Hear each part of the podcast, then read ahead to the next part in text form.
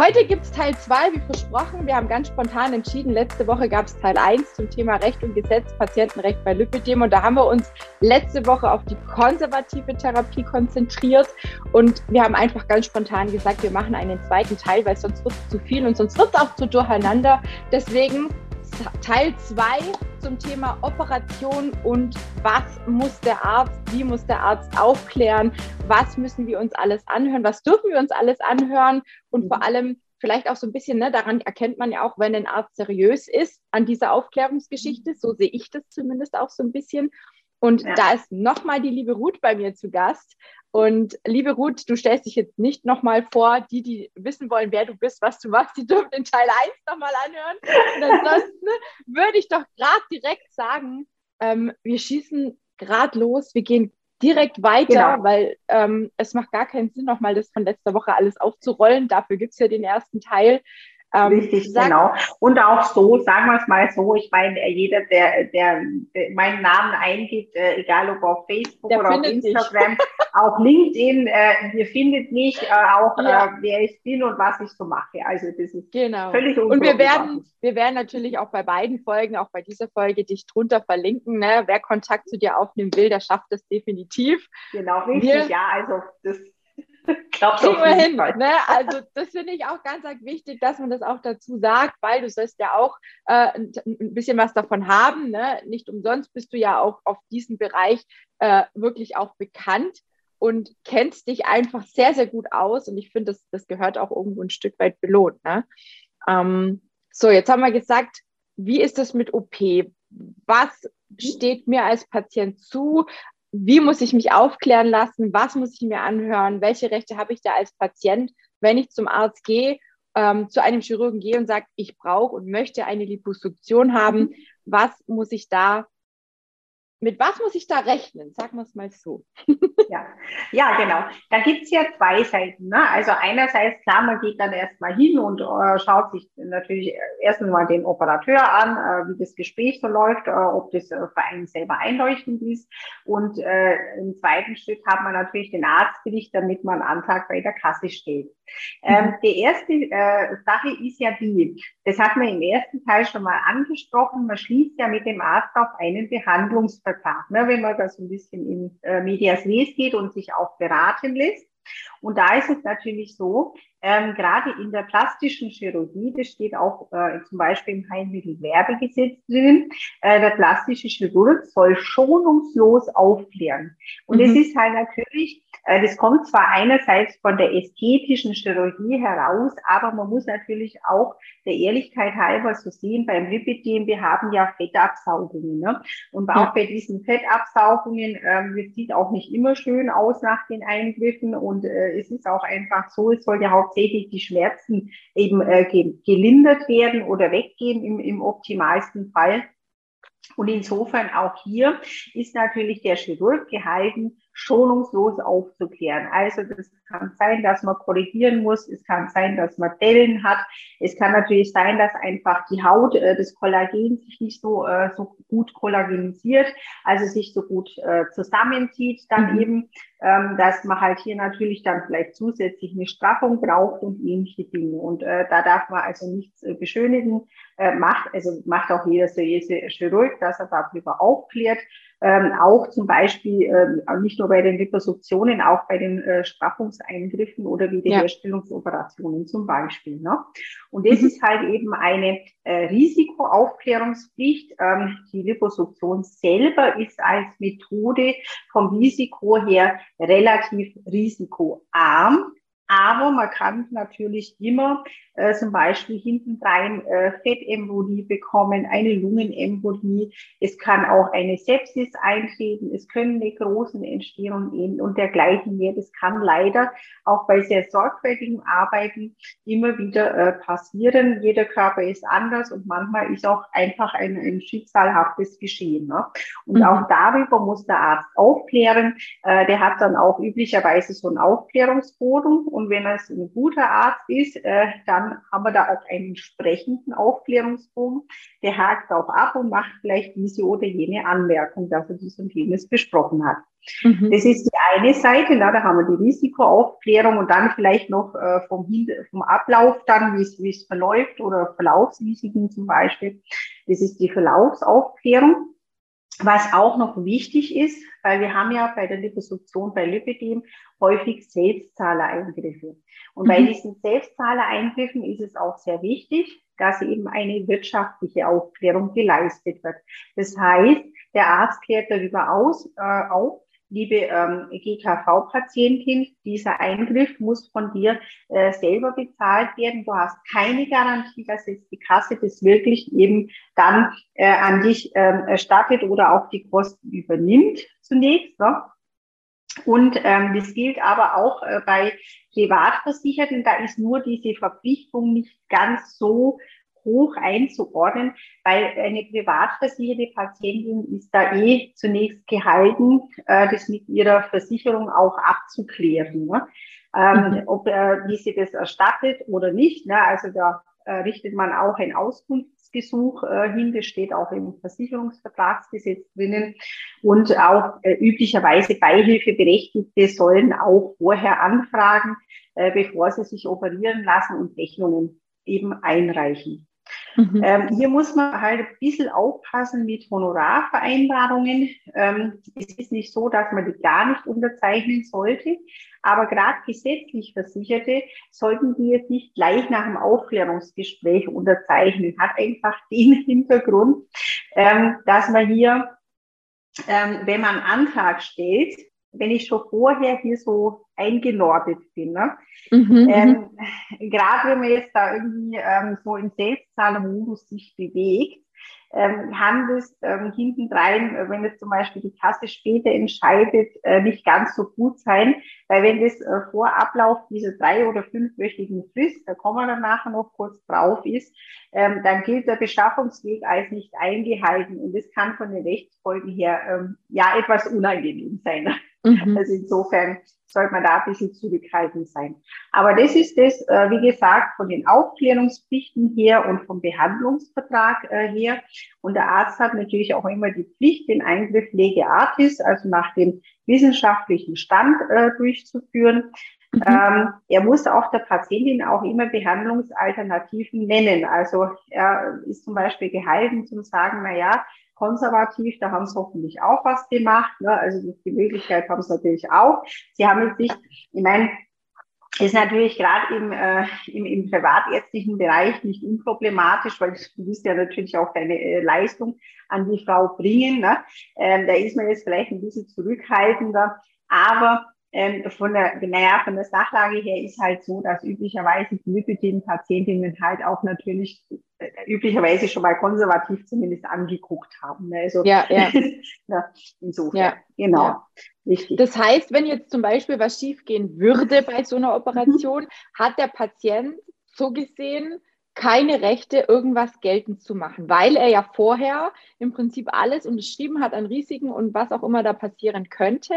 Das heißt, er ist dann nachher der Blöde, der dann dasteht und sagt, ja Mensch, jetzt ist da eine Dulle oder sonst irgendwie da. Oder wie ist es dann nachher? Nicht, nicht oder unbedingt. Geht es nur, also, wenn jemand zum Beispiel eine Zusatzversicherung hat? Weil das wird ja auch ganz oft gefragt, habt ihr irgendeine Versicherung ja. abgeschlossen oder so? Ja. Muss man trennen. Ja? Also das ist ja so, es war ja hier von der Fragestellung her, wenn jetzt zum Beispiel etwas ist, wo ich sage, oh, jetzt habe ich da den drin. Ne? Ich gehe jetzt mhm. mal von einem Extrembeispiel aus, das sind richtige Krater ne? und, und äh, einfach die Haut, das, das hängt nur rum und, und es, es schaut wirklich aus, also schon sehr zweifelhaft. Ne? Und da muss man auch sagen, ähm, von der Saugung her, wenn was sehr schlecht gemacht ist, ja, das sieht man auch. Ne? Also das ist, mhm. ähm, wie soll ich sagen, ähm, da gehe ich gleich noch ganz kurz auf eine gewisse Streitfrage ein ähm, nachher. Aber es ist halt so, ähm, natürlich kann der Arzt nicht alles machen, was er will. Ne? Und das ist mhm. genau das, wo ich sage, lege Artis. Also auch wenn man darüber aufgeklärt hat, ne? also das und jenes kann passieren, ähm, mhm. ist man immer gehalten, den Eingriff, der muss natürlich nach den Regeln der ärztlichen Kunst eben ausgeführt werden. Ja. Aber es ist natürlich auch wieder jeder Körper individuell. Ne? Also es gibt ja auch, ähm, wie soll ich sagen, gerade bei den Saugungen hier, man weiß nicht, wie das Gewebe arbeitet. Ne? Das arbeitet ja bis zu eineinhalb Jahre. Und da ja. kann es immer auftreten, dass hier dann irgendwo was nicht ganz so ähm, sich anlegt, nicht ganz so sich zusammenlegt ähm, und, und ähnliche Geschichten, also mit den Dellen. Und wir müssen natürlich auch bedenken, mh, jede Patientin hat automatisch einen Hautüberschuss. Das, das mhm. haben wir einfach, weil da wird ja was abgesaugt und dann ist die Haut halt trotzdem etwas zu viel. Und äh, also einfach von dem her schon. Ne? Und ähm, sollte sich halt in einem gewissen Rahmen bewegen und darum sind mhm. gerade solche ähm, Prozesse, äh, das sind natürlich äh, Gutachterprozesse. Ne? Mhm. Also das ist äh, üblicherweise niemals ohne äh, Gutachten, ähm, dass, dass das durchgeführt wird. Ne? Und ähm, das, was ich halt häufig ähm, habe und erlebe, ist, dass Patientinnen sagen, der hat mir zu wenig gesaugt. Mhm. Mhm. Und das ist ein, ein ganz hochproblematisches Feld, weil wir haben keinen wirklichen Operationsstandard beim Lipidem. Wir saugen halt so und so viel Liter pro mhm. Eingriff. Ne? Also wir saugen höchstens das, vielleicht darin eine Unterscheidung ambulant und stationär vielleicht noch. Aber da gibt es jetzt keine, ähm, keine Regel, die jetzt da, was weiß ich, immer 8 bis 8 bis 16 ergibt. Ne? Äh, mhm. das kann man so einfach äh, nicht sagen. Und häufig ist es halt auch ein gewisses ästhetisches Empfinden der Patientin. Also das ja, muss man ja. schon auch, auch häufig Gerade weil viele natürlich sowieso von Haus aus schon Probleme mit der Körperwahrnehmung haben. Ne? Also ja. das werden viele jetzt nicht ganz so gerne hören, aber es ist wirklich teilweise so, dass es vielleicht jetzt nicht ähm, super schön gesaugt ist. Das kann man vielleicht so und so etwas besser machen. Ja, ja. Aber es ist natürlich auch nicht so schlecht gesaugt, dass man sagen kann, es ist ein Arzthaftungsfall. Ne? Weil die Arzthaftung als solches, ähm, die ist schon den Fällen vorbehalten, wo man sagen kann, das sieht aber sehr streng nach Fehler aus. Und ja. äh, das sind dann häufig nicht Fehler. Und wie gesagt, der Arzt kann auch nicht immer das Gewebe beeinflussen, wie das arbeitet nach der OP. Ja, also Natürlich. Ganz klar. Ganz also klar. wie gesagt, und man darf ja auch, mhm. man darf ja auch nicht vergessen, gut, es ist ja eigentlich auch keine Schönheits-OP, so eine Liposuktion. Ne? Richtig, also wer so da reingeht und nachher denkt, er kommt raus als Topmodel, ne, das ist, glaube ich, für viele vielleicht jetzt nicht so der richtige Weg. Also ähm, an meinem Beispiel, ne, ich habe ja sehr viel schon abgenommen, bei mir ist jetzt schon überschüssige Haut da ich ja. weiß, Ruth, wenn ich mich ja. absaugen lassen würde, ich bin nicht mhm. operiert bis dato, ja. dann ähm, wäre bei mir noch mehr Haut übrig und dann würde ich auch um eine Straffung nicht drum rumkommen. Also für Richtig, mich ganz klar, man muss auch mhm. immer so ein bisschen abwägen, ne, die Konsequenz, was habe ich danach?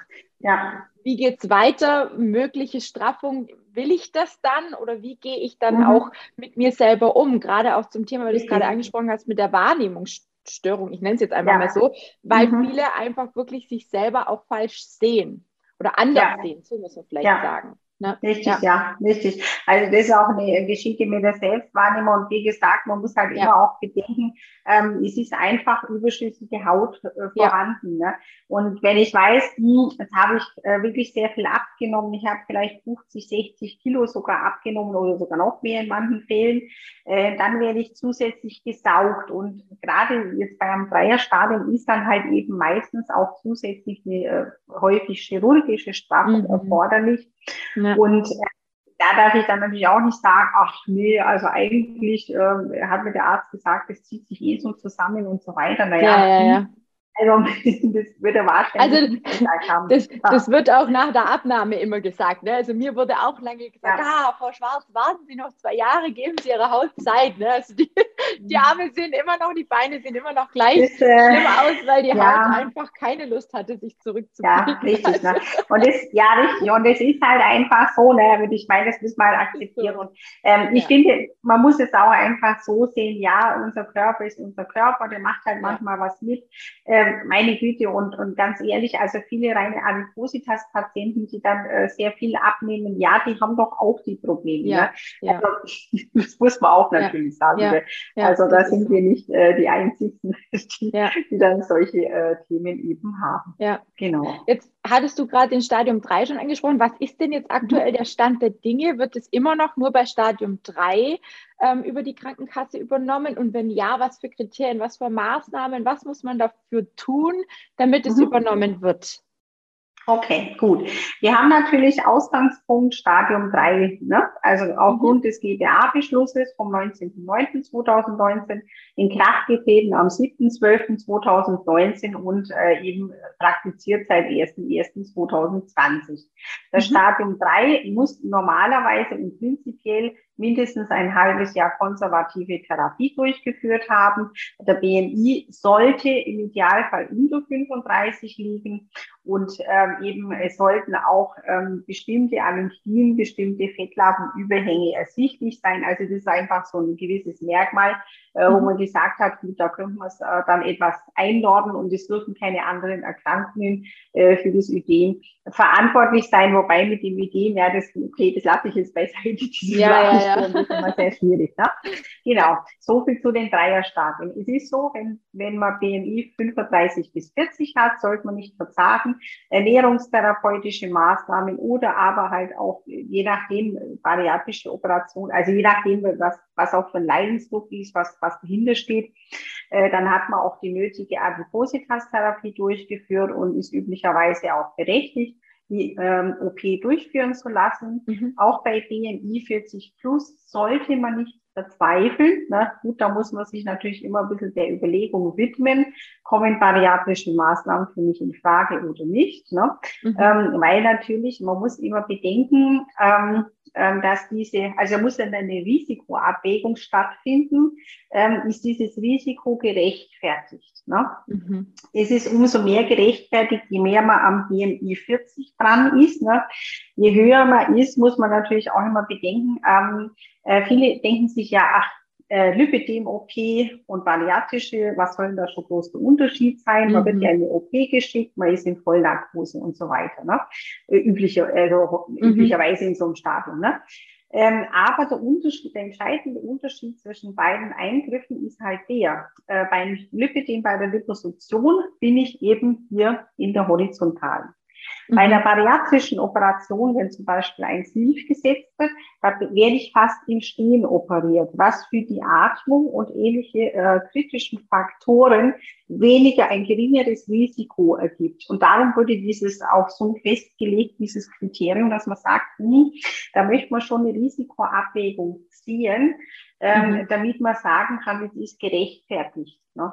Und ähm, es ist, man kann auch mit BMI 40 plus da auf jeden Fall was erreichen. Ne? Man sollte es aber natürlich immer kritisch hinterfragen vom Sachverhalt her. Und ähm, ich muss da auch dazu sagen, äh, ich möchte es jetzt niemanden aufzwingen oder als Credo sagen, ähm, es gibt natürlich schon einige, also wo es einfach äh, von der Abnahme her nichts mehr voranging, wegen Bewegungseinstellung und so weiter und so ja, weiter. Ja ähm, ähm, die dann eben eine bariatrische haben durchführen lassen, wo dann endlich wieder was ging, weil es wird oft dieser hormonelle Aspekt vergessen. Ne? Wenn der Metabolismus mhm. wirklich extrem gestört ist und man auch keine anderen Stellschrauben nicht so wirklich gut zur Verfügung hat, kann es halt schon äh, teilweise einfach eine Lösung sein, äh, die dir hilft, auch weiterzukommen. Ne? Also man darf mhm. dann sich nicht nicht zu sehr die, die Scheuklappen aufsitzen. Ja, man muss wirklich ja. offen sein äh, für alle Möglichkeiten. Das ist für das Dreierstadium, ne? diese ja. äh, Regelung. Jetzt haben wir natürlich auch unsere Einzel- und Vorstadien. Hier ist es so, dass man sagen kann, stationär hat sich da ein bisschen ein Weg aufgetan. Seit dem DSG-Urteil vom 25.03.2021 Aktenzeichen B1KR 25 aus 20 R, wer es genau wissen will. Ähm, hier ist es so, dass ähm, der gemeinsame Bundesausschuss hat der Liposuktion bei Lipidem ja ein Potenzial zuerkannt. Ja, mhm. Potenzial heißt, hm, das ist jetzt noch nicht so total gesichert. Ne? Darum wird ja auch diese Studie, diese Lipbeck-Studie durchgeführt. Mhm. Ähm, aber man hat schon also einen Schritt hinaus über Außenseitermethoden und irgendwas, wo man sich denkt, naja, das sieht vielleicht ganz gut aus, aber man weiß es nicht so genau. Ne? Also da ist man schon ähm, einen entscheidenden Schritt weiter, wenn man sagt, ein Potenzial äh, liegt vor. Und es schreitet mhm. ja auch immer weiter voran. Das ist die eine Geschichte. Und die andere Sache ist das, äh, dass man sagt, okay, wenn Krankenhausbehandlung erforderlich ist, also in einem stationären Rahmen erforderlich ist, ähm, kann der Fall sein, häufig bei Begleiterkrankungen wie Hypertonus, Bluthochdruck, äh, Blutgerinnungsstörungen, Asthma bronchiale und ähnlichen Erkrankungen. Auch Fibromyalgie sagt man dann teilweise, mh, hm, ja, das ist schon besser, äh, wenn man eben mhm. das stationär macht. Muss auch festgestellt werden vom Arzt, ne? Er liegt zwar in seiner Therapiehoheit, aber sollte schon eindeutig auch äh, drinstehen im Arztbericht. Mhm. Und das andere ist, das sind noch äh, so ein bisschen so ähm, einzelne Merkmale, die vorliegen müssen, könnten, sollten. Die werden ein bisschen an die Liplec-Studie angelehnt, weil da gibt es so eine Vereinbarung zwischen den Krankenkassen, also den Landesverbänden. Aber es ist halt so, das ist, ähm, wie soll ich sagen, äh, nicht formell also nicht so, so wirklich offizielles, ähm, was ich jetzt so äh, beobachten kann. Ne? Ich halte mich da eher so an das ISG-Urteil, das genannte, mhm. an diese Kriterien. Ne? Und da muss man natürlich genau unterscheiden. Also bei vielen, wo ich sagen kann, hm, das kann man ambulant auch machen, ja, da ist es dann also nicht unbedingt wirklich durchsetzbar. Ne? Weil man mhm. hat halt dann mit den Absaugmengen ja teilweise, aber ähm, es ist schon sehr schwierig, äh, das da dann durchzusetzen. Die mhm. anderen Kriterien, das ist so, äh, der BMI sollte hier nicht höher als 30 sein. Ja, mhm. das äh, wird eigentlich so gerne gesehen, dass er nicht höher als 30 ist. Dass natürlich auch keine anderen Erkrankungen dahinter stehen. Und das BSG hat hier noch ausformuliert, dass hier eine schwerwiegende Erkrankung vorliegen sollte. Was heißt jetzt das? Das ist noch gar nicht wirklich richtig ausentschieden. Äh, mhm. Bin ich auch sehr gespannt, äh, weil ich, ich war ja äh, jüngst eben beim Bundessozialgericht in der mündlichen Verhandlung. Und ähm, da wurde ja diese Sache wieder ans Landessozialgericht zurückverwiesen, was immer üblich ist, wenn man sagt, hm, da fehlen uns noch ein paar Tatsachen zum Sachverhalt mhm. und da muss man noch ein bisschen nacharbeiten. Und da ging es nämlich auch genau um dieses Merkmal. Also es wird noch sehr spannend jetzt so die nächsten zwölf Monate, was da äh, eventuell festgestellt wird, auch in vielen anderen Verfahren. Da dieser Begriff noch nicht wirklich so richtig definiert ist. Ne? Es gibt, ja. man kann es ein bisschen so herleiten äh, äh von der Chroniker-Richtlinie. Ja, da kann man eine Herleitung treffen indem er sagt, na, zum Beispiel, wenn er GDB 60 vorhanden ist. Ähm, oder aber das ist auf jeden Fall eine Erkrankung, die die Lebensqualität nachhaltig und auf Dauer beeinträchtigt. Mhm. Aber es muss trotzdem immer zusätzlich äh, sein, GDB 60 zum Beispiel ist vielleicht ein Pflegegrad festgestellt. Oder aber man muss sich ständig in Behandlung begeben. Ne? Mhm, mhm, und das ist beim Lipidem natürlich eine interessante Schiene, wo man sagen könnte, ja, da kann man durchaus von einer schwerwiegenden Behandlung, äh, Be äh, Erkrankung sprechen. Entschuldigung. Genau. Mhm. Ähm, es ist aber, man muss das auch immer, äh, wenn jetzt natürlich vielleicht sagt sich jetzt jede Patientin, Mensch, wir haben doch die schwerwiegende Erkrankung, was redet denn die, die Ruth da? Das ist ja Wahnsinn. Ne? Aber äh, das, man muss es immer so auch im, im äh, Zusammenhang sehen. Wir haben ja auch Leute mit Tumorerkrankungen mit oder mit anderen genetisch bedingten Erkrankungen, ja. äh, wo man wirklich sehr schwere Beeinträchtigungen hat. Ne? Und beim Lipidem, äh, sind wir mal ehrlich, irgendwo bewegen können wir uns meistens ganz gut. Ich, ich nehme jetzt ziemlich aus, jetzt nicht so gut können, ja, aber ja, die Mehrzahl ja. von uns also irgendwo kommen wir noch einigermaßen weiter. Ja, wir kämpfen schon mit unseren Schmerzen und so. Ähm, aber wir müssen auch nicht weder befürchten, dass das letal ist auf diese Art und Weise. Äh, und wir können trotzdem noch äh, ein bisschen was machen, üblicherweise. Ne? Und mhm. das, also man muss es ein bisschen im, im, im Verhältnis äh, dazu ja, sehen. Ja. Ja, aber wie gesagt, aus der Chronikerrichtlinie kann man da trotzdem etwas äh, herleiten, weil wir doch üblicherweise dann äh, eben auch ständig an Behandlung bedürfen. Und es mhm. wird noch ein sehr interessanter Punkt sein, so bin ich da auch so ausführlich darauf äh, ja, eingegangen. Ja. Weil es, wie gesagt, es wird ein sehr ausführlicher äh, Punkt noch äh, werden, der rechtlich geklärt werden muss, wie das genau zu deuten ist. Ja, das heißt, die Hoffnung stirbt zuletzt. Irgendwann gibt es mhm. vielleicht auch äh, die Geschichte, dass man ja. vielleicht auch mit Stadium 2 schon operiert oder Stadium 1 ja. operiert werden mhm. darf, um vielleicht auch Schlimmeres zu vermeiden. Ähm, also ich bin ja immer noch so gegen OP, so, so, ne, also was heißt gegen OP? Ich bin eigentlich, ich bin relativ neutral, weil wie du sagst, ich, mhm. ich kann im Moment alles tun. Deswegen sehe ich ja. für mich im Moment die mhm. Notwendigkeit ja. nicht. Aber ich weiß natürlich, dass viele Frauen da massive Probleme haben, auch psychisch massive. Probleme haben.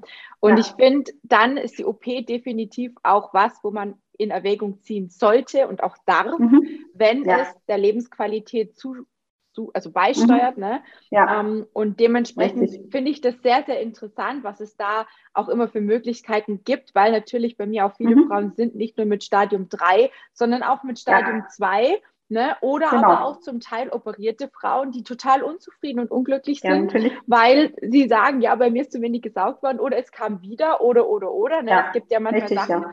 Du sagst es ja auch. Man ne? muss es auch immer so drin. sehen, richtig, man steckt nicht drin und man muss es auch immer so sehen. Also wir wissen natürlich auch selber nicht, äh, wie lange halten die Operationen vor, halten ja. die ein Leben lang vor. Und das kann man auch nicht generell sagen, weil jeder Körper auch anders ist. Wir wissen auch immer nicht, was bei hormonellen Veränderungen, bei Veränderungen generell passiert. Das kann man also, naja, nicht, nicht immer ganz so zwingend sagen und natürlich auch nicht so äh, flächendeckend sagen. Ja. Was mir noch eingefallen ist, also man kann auf jeden Fall auch immer äh, über den stationären Weg beantragen. Was aber mhm. ganz wichtig ist, man sollte äh, bitte, also als gesetzlich Versicherte, immer den Weg über ein Vertragsklinikum wählen. Also immer da den Arztbericht Ne? Also nicht, weil ich so äh, furchtbar viel gegen Privatärzte habe, sondern weil wir sind halt, ne, ich, ich behalte ja Live-Sessions mit einem Privatarzt, so ist es nicht, aber wir bewegen uns ja in diesem äh, GKV-Mikrokosmos. Ne? Und bei der gesetzlichen Krankenversicherung ist es halt einfach so, dass ich als gesetzlich Versicherter mich bei vertraglichen Behandlern behandeln lassen muss. Ne? Also diejenigen, mhm. die in dieses System eingebunden sind. Also Privatärzte sind da halt außen vor. Die haben sich mhm. auch bewusst gegen dieses System entschieden, weil sie sagen, nee, das wollen wir anders machen. Ja. Und so ist man halt dann an vertragsärztliche Behandler gebunden. Äh, man kann schon versuchen, wenn jetzt das Verfahren läuft, dass man sich anderweitig beschafft, ja. Mhm. Und wenn man sagen kann, naja, das ist jetzt jemand, äh, die hat eigentlich eine Gerinnungsstörung und äh, mhm. äh, Asthma bronchiale dazu, da kann man eh stationär machen und vom Lipidem, die hat jetzt schon zehn Jahre konservativ therapiert, etc. pp.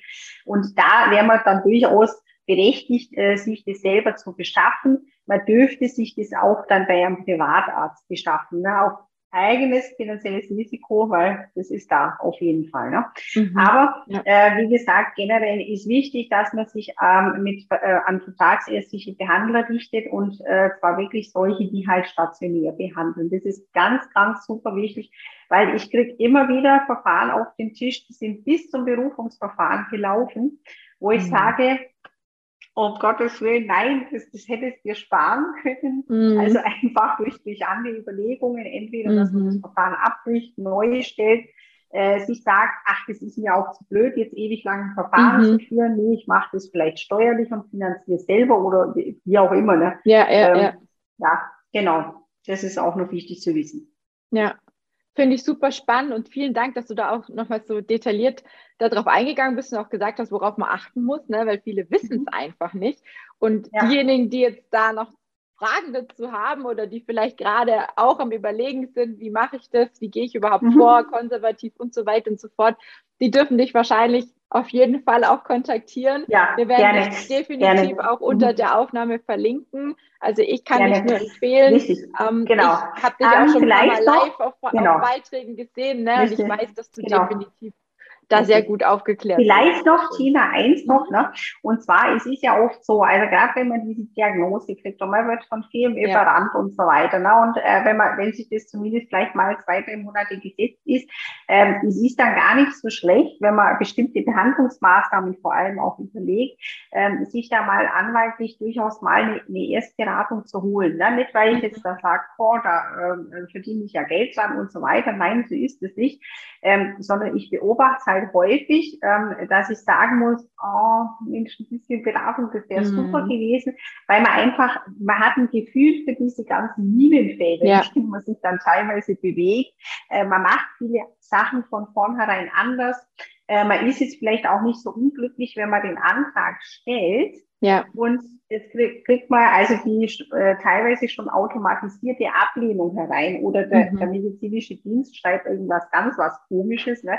Also man weiß es dann aber ja. halt einfach schon, äh, was einem da passiert oder wie man das auch einordnen soll und, und nimmt es dann auch oft nicht, nicht ganz super schwer, sondern sagt sich, naja, okay, gut, das, das hat eh die Frau das Leitner war zu erwarten, gesagt, oder das hat die Ruth gesagt, äh, was ich da so erwarten habe teilweise. Ja, ja. Ähm, und das ist, äh, und auch oft einfach zur Orientierung. Auch manche Patientinnen sagen sich auch in puncto Operation, die Verfahren, das dauert mir einfach zu lang und das, das nervt mich, ich habe einen hohen Leidensdruck oder ich, ich bin voll im Beruf drinnen, ähm, ich schaffe das, ich kriege das hin, dass ich das insofern finanzieren kann, ich bin auch mhm. mit der Steuer zufrieden ähm, und, und das hilft einem einfach, dieses Mindset und, und diesen Überblick zu bekommen. Ne? Also da kann man sich auch frei entscheiden, wie mache ich das und das ist das Wichtige halt.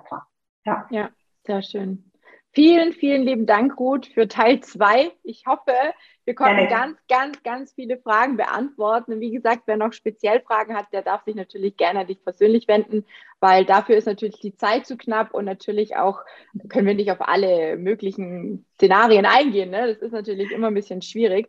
Aber ich finde es trotzdem immer gut zu wissen, was denn eigentlich auch Stand der Dinge ist und wie es auch aussieht mit den Stadien, ob es vielleicht auch Hoffnung gibt, ne? für die, die im Stadium 2 mhm. sind, hast du jetzt auch gerade ja. gesagt, das ist alles noch nicht ähm, in Stein gemeißelt, da ist noch viel in, in der Mache. Ne? Und dementsprechend mhm. finde ich das sehr, sehr gut auch zu wissen als Hoffnung ne, für all diejenigen, die vielleicht doch irgendwann mal sagen, Mensch, ich möchte nicht erst im Stadium 3 landen, bis ich dann irgendwie mhm. die OP bezahlt bekomme. Ne? Richtig, Insofern, ja. Und ich, äh, wie gesagt, ich, ich kann jede nur ermutigen, also da stationär Anträge zu stellen. Da kann ich jede ja. nur ermutigen, weil da ist gerade ganz, ganz viel Bewegung drin. Also ich habe immer wieder jetzt auch wieder Urteile mit Stadium 2, wo das zugesprochen wird, ja, mhm. äh, in der ersten Instanz. Manchmal muss man in die zweite Instanz gehen. Ja, das ist so, aber da sind sehr viele ganz positive Tendenzen dabei. Also sehr wie gut. gesagt, Anträge stellen, ne? also da nicht äh, ja. versagen, sondern wirklich machen. Ja. Nicht versagen, die Ruth fragen. Sehr schön. Nein, also ich, ich empfehle dich da auch sehr gerne weiter, wenn, wenn ich jemanden im Coaching habe. Vielleicht ist schon sogar schon die ein oder andere bei dir gewesen oder hat an, bei dir angeklopft, weil ich einfach im Moment auch niemand anderen wüsste außer dir, ähm, dem ich auch vertrauen würde, wenn es um mich ginge. Und ich finde, das spielt immer eine ganz große Rolle, ist auch bei mir im Coaching so, ne? mhm. ne? an diejenigen, die mich ja. kennen, die wissen, dass ich äh, ähm, Frauen helfe, da auch ein Stück weit besser mit der konservativen Geschichte klarzukommen, ne? was Ernährung mhm. angeht, Sport angeht und so weiter und so fort, ja. Mindset, emotionales Essen, das sind so meine Steckenpferde. Ähm, ja. Und dementsprechend weiß ich, wie wichtig das Vertrauen auch ist zu der Person, zu der man auch geht und Hilfe möchte oder Unterstützung erwartet. Und ähm, da kann ich wirklich nur ähm, Positives auch über dich berichten, weil ich dich halt auch live schon gesehen und kennengelernt habe. Und dementsprechend ist es natürlich auch nochmal ein Stücken mehr. Ne? Also danke dir, liebe Ruth, für deine Zeit und für dein vieles Gerne. Wissen, was du mit uns geteilt hast. Ich freue mich und bin sehr gespannt, ähm, was die Frauen da draußen davon halten und ob sie auf jeden Fall davon was mitgenommen haben. Aber ich bin mir ziemlich sicher. Ja, das hoffen wir doch. Sehr genau. schön. Ich danke dir, ja. wünsche dir erstmal alles Gute und wer weiß, vielleicht hören wir uns in einem Jahr wieder und wer weiß, was es da für Informationen gibt. Richtig, also ich würde sagen, äh, mit, mit nicht äh, völlig unerheblicher Wahrscheinlichkeit denke ich, äh, dass wir in einem Jahr uns da wieder Stimmt. treffen und wiedersehen. Es ist so viele Bewegung. Also insofern ja. seid aktiv und äh, lasst ja. euch, wie gesagt, nicht vertragen, einfach schalten und ähm, auch sich am Leben freuen vor allem. Ja, definitiv. Vielen Dank, vielen Dank.